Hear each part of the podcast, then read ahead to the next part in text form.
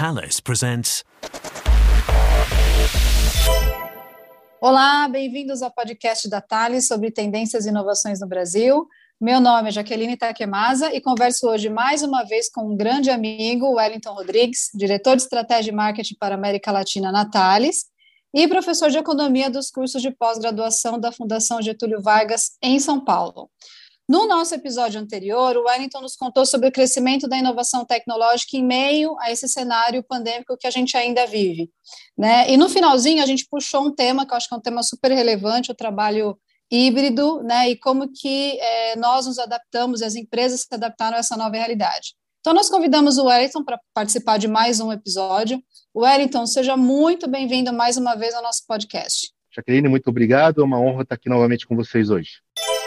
Wellington, no episódio passado, nós conversamos sobre como que o trabalho com inovação precisou se adaptar à realidade da, da pandemia. Né? De toda inovação e adaptação durante esse período, o que, que você considera que chegou para ficar, o que não vai mudar, o que não deve mudar no fim da pandemia? Legal, Jaque, obrigado pela, pela pergunta e, novamente, obrigado pelo, pelo convite. É sempre bom estar aqui com vocês nesse, nesse podcast muito bacana que vocês desenvolvem aqui na Thales.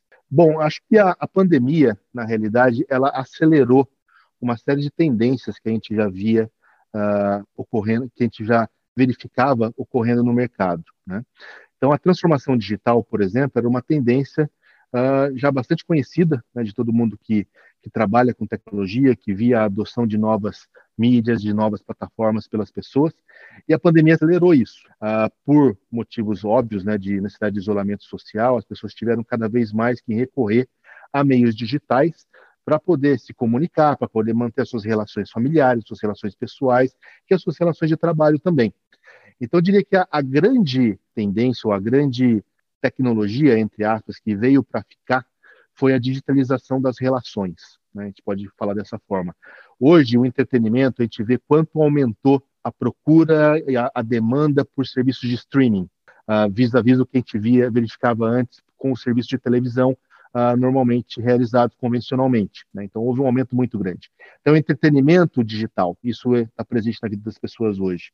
Relacionamento familiar, né, por mais estranho que isso possa parecer, ele também se digitalizou né, de, de alguma forma, ou seja, as pessoas antes tinham muito mais dificuldade de manter contato entre si quando não tinham a possibilidade de estarem juntas fisicamente.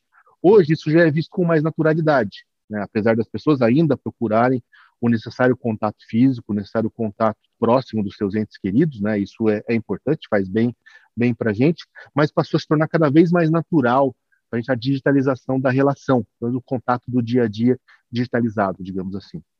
E o trabalho não foi diferente. Né? Então, a gente vê aí o trabalho híbrido. Né? Eu comentava no podcast anterior que havia uma dúvida por parte de pesquisadores se nós voltaríamos ao trabalho totalmente presencial ou se a gente teria um trabalho totalmente remoto no pós-pandemia. E, na realidade, o que vem se consolidando hoje é o trabalho híbrido. É claro que existem funções que demandam o trabalho presencial. Né? Você tem que entregar um bem ou um serviço a uma outra pessoa. Necessariamente tem que estar presente fisicamente produzindo aquele serviço, realizando aquela entrega. Né? E esse serviço é muito valorizado, é muito importante. Mas outros trabalhos não. E o que a gente verificou foi até um ganho de produtividade né? com esses trabalhos sendo realizados fora do ambiente de escritório. E onde está esse ganho de produtividade? Não somente para a empresa, né? mas também no nosso dia a dia. Quem não tem mais que enfrentar uh, uma ou duas horas de carro para poder chegar ao trabalho, poder ter um maior tempo com a família, um maior tempo para dedicar a estudos, a leitura, ao que é que cada um deseje fazer com o seu tempo livre. Né? Então, essa tendência de digitalização das relações, para mim, é o que veio para ficar ah, nesse momento do pós-pandemia. Wellington, você comentou que o trabalho híbrido veio para ficar, e eu concordo plenamente com você. Eu acho que tudo que a gente viveu aí nesses últimos dois anos mostra que é uma tendência que realmente veio para ficar mas é um tema que ainda provoca questionamentos, dúvidas e inseguranças, né? O que tem sido discutido sobre esse modelo de trabalho nas organizações? Legal, já que concordo com você. Esse é um tema ainda não totalmente fechado, né? E até na, na academia, nas universidades, o pessoal que trabalha com psicologia, até com antropologia, tem discutido bastante isso, né? Como vai ser esse, esse futuro aí do, do trabalho híbrido. Alguns pontos que são muito discutidos hoje é, tem relação com a operacionalização desse modelo. Né? Exemplo, as empresas vão adotar dias fixos para todo mundo no trabalho, no trabalho híbrido, para irem ao escritório, ou seja, segunda, terça e quarta, todo mundo vai ao escritório. Vai ser esse modelo? E terça e quinta, todo mundo fica em casa? Ou vão ser dias variados? Né? Algumas equipes vão em determinados dias, uma equipe vai segunda, terça e quarta, outra equipe vai terça, quinta e sábado, ou, ou não. Né? Ah, mas e se essas equipes precisam se relacionar? como vai ser feito esse trabalho de relacionamento das equipes. Né? Então, esse é o tipo de questionamento que existe hoje nos gestores de RH, nos profissionais de, de, psicologia, nos profissionais de negócio, tentando encontrar o melhor modelo. Depois, quantos dias da semana? Né? São três dias? São dois dias? São quatro dias? Quantos dias da semana são os dias dedicados ao trabalho uh, presencial? Quantos dias ao trabalho remoto feito a, a partir de casa? Né? Então, esse tipo de rotina é algo que não há um consenso hoje sobre o que o que é melhor. E o que eu vejo são muitas as, as empresas tentando promover experimentações, obviamente guiadas por normas e procedimentos, para identificar o modelo que melhor atende ao seu negócio e melhor atende ao perfil dos seus funcionários também. Né? Isso pode ser tão, tão, digamos, profundo como a necessidade até de se redesenhar atividades dentro de uma organização. Dou um exemplo, né? a gente vê vários profissionais hoje que tem como um ponto de partida na hora de escolher onde eles vão trabalhar a necessidade de fazer trabalho híbrido ou de trabalhar pelo menos parcialmente a partir de casa, né? Se para determinadas funções onde essas pessoas são necessárias, as empresas não encontram profissionais que estejam full time no escritório, todo o tempo no escritório, e elas desejam isso, elas vão ter que partir para um redesenho da atividade dessas pessoas, né? E esse redesenho vai ter que incorporar o aspecto de trabalho presencial e o aspecto de trabalho remoto. Então, isso é sempre importante ter em consideração. Um outro aspecto importantíssimo que tem sido bastante discutido é uma vez que eu tenho o trabalho híbrido, como que eu vou manter viva a cultura da organização? Né? Então, imaginemos aí uh, um trabalho onde as pessoas estão presentes na, no escritório duas vezes por semana, né? e as equipes não estão presentes nos mesmos dias nessa semana. Como manter a, a cultura organizacional uniforme entre essas equipes? Né? Ah, como gerar relações de longo prazo que construam confiança entre essas equipes? É claro que no início, isso é, é um argumento de muitos pesquisadores, no início é mais simples gerar esse, essa confiança, porque as pessoas da organização já se conhecem, já passam a trabalhar juntas remotamente ou no trabalho híbrido de forma natural.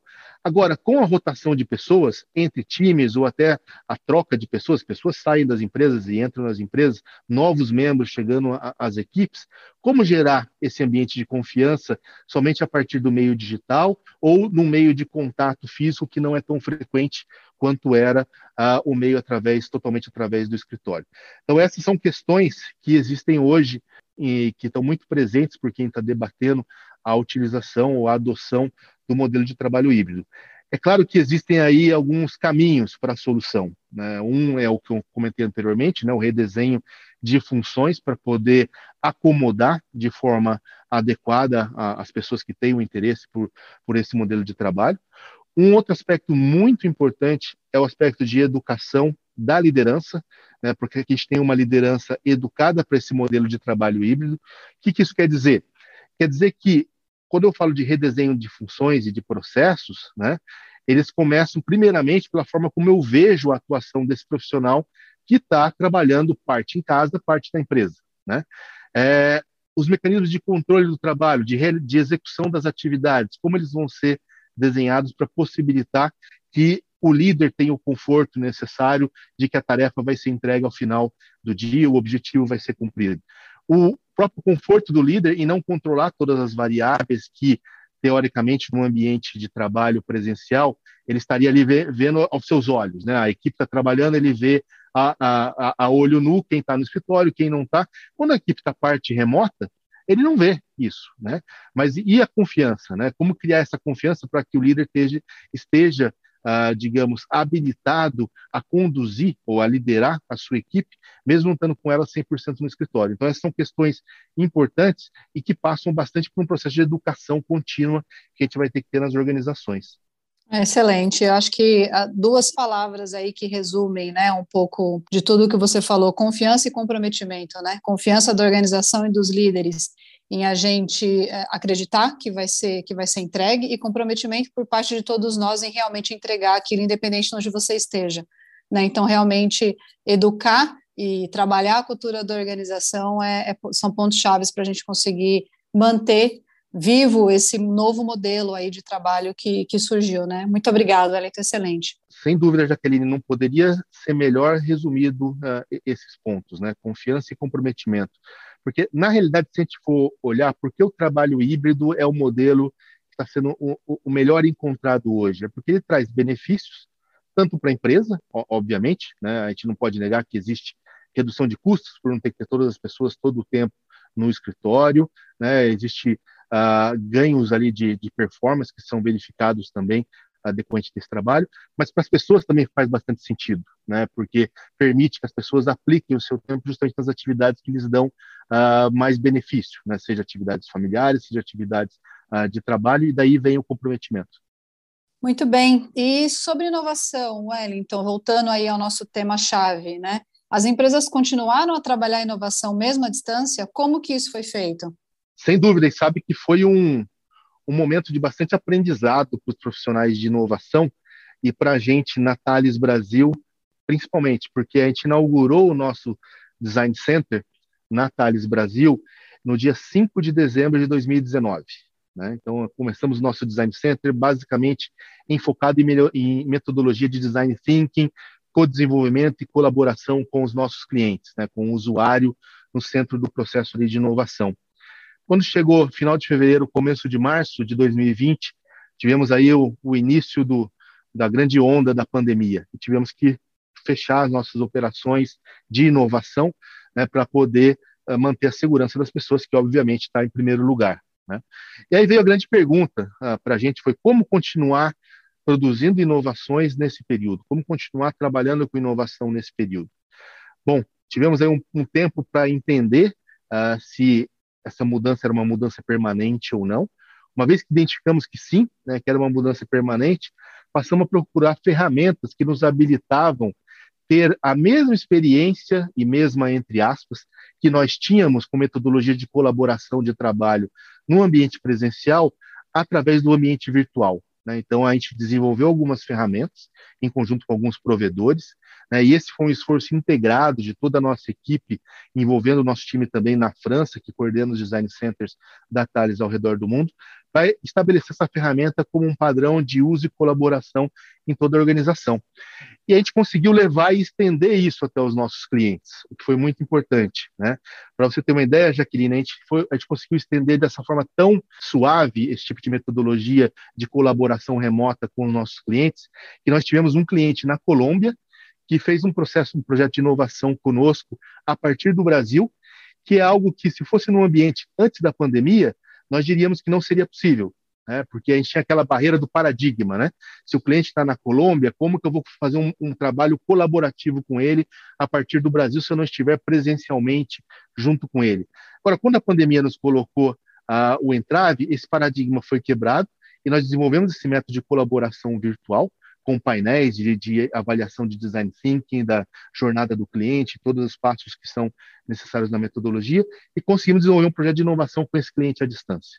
E assim como esse, outros projetos de inovação foram desenvolvidos. E a Thales não é a única empresa que conseguiu fazer isso, né? Com, com, outros colegas que a gente vê de empresas parceiras e até empresas clientes também, também foram para a mesma jornada de virtualização do processo de inovação. É claro que a gente percebe que há alguns aspectos né, que, que não são possíveis virtualmente de serem compreendidos. Né? E aí a importância do trabalho híbrido, que é o que a gente estava comentando na questão anterior. Uh, ou seja, a inovação por si só no ambiente virtual, ela perde um pouco.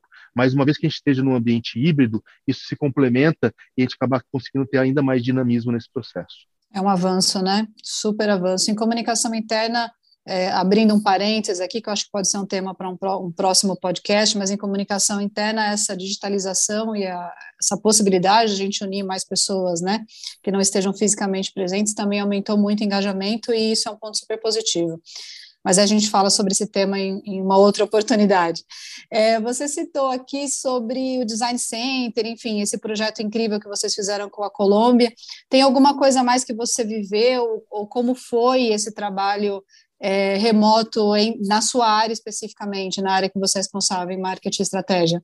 Bom, diria que, do nosso ponto de vista, o que a gente procurou fazer foi estar muito próximo dos nossos clientes nesse período. E aí, e, e, você foi uma grande parceira nesse, nesse processo, né? Os nossos webinários que nós fizemos com o cliente, tentando levar, se ainda não possível, e, e acho que os nossos ouvintes vão, vão, entender, a gente trabalha com segmentos de defesa e segurança, segmentos de transporte, são segmentos onde as pessoas precisam muito ver o produto para compreender o produto, né? Então a gente teve todo um trabalho de digitalização das nossas experiências ou dos nossos portfólios de produtos e, e soluções para levar o mais próximo possível da experiência física essas informações para os nossos clientes. Né? Então, essa foi uma transformação que a gente viveu.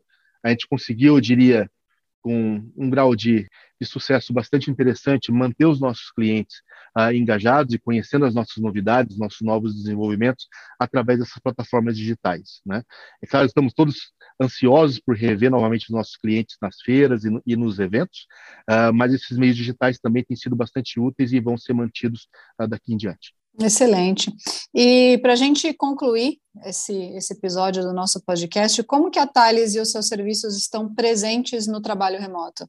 Bom, Jaque, uh, ótima pergunta. Acho que esse é um ponto central, né? Como que a gente vai ver o futuro e o que, que tem presente de soluções para serem entregues para as pessoas para melhorar cada vez mais a qualidade de vida, a segurança e a forma como a gente tra trabalha. Né? Eu diria que esse mundo no, no, trabalho híbrido é um mundo muito premiado pelo ESG. Né? A gente já falou um pouquinho sobre isso, né? os requisitos de meio ambiente, os requisitos sociais e os requisitos de governança. Dentro da Thales, como você sabe, a gente fala bastante sobre isso, a gente tem uma estratégia muito clara de ser cada vez mais seguro, cada vez mais verde, que a gente chama de greener, e cada vez construir um mundo mais inclusivo uh, para as pessoas. E uma série de soluções podem ser entregues uh, nesse contexto. Né? Uh, as mais óbvias, né, o mundo nesse ambiente vai precisar cada vez mais de cibersegurança. Né? O mundo mais digital precisa cada vez mais de cibersegurança o mundo vai precisar ainda cada vez mais de segurança física também, porque a gente fala muito de sustentabilidade quando a gente fala de ESG, mas sustentabilidade não vem sem a estabilidade. A estabilidade é dada pela segurança. Né? E essa segurança está tanto no ambiente físico quanto no virtual, onde a autenticação é necessária, onde os próprios aspectos aí de garantir que você é você mesmo com a sua identidade digital também são necessários. E as pessoas no mundo híbrido vão continuar viajando. Né? Você vai continuar querendo viajar, conhecer novos lugares, eu também. E esse novo mundo é sustentável. Né? E as soluções para tornar a aviação cada vez mais limpa, cada vez mais verde, também são importantes. E em todo esse rol aí de soluções que eu mencionei, né, a Thales está presente. Então, me orgulha muito estar presente numa empresa hoje que colabora com a construção desse novo mundo e colabora também na construção de um propósito, que é um mundo em que todos possamos confiar. Wellington, muito obrigada por aceitar nosso convite, não só uma vez, mas duas vezes. É, nossa conversa foi muito esclarecedora e tenho certeza que não só para mim, mas para todo mundo que ouviu os dois episódios do nosso, do nosso podcast. É, te agradeço mais uma vez e é claro que as portas estão sempre abertas para qualquer tema qualquer momento que você queira compartilhar aqui com a gente e mais uma vez dar uma aula. Legal, Jaqueline. Obrigado. Será um prazer voltar aqui sempre que me convidarem. Um abração. Obrigada a todos que nos escutaram e eu relembro que para conhecer um pouquinho mais sobre as operações da Thales, você pode visitar os nossos canais nas redes sociais ou YouTube, além do nosso website. Até a próxima.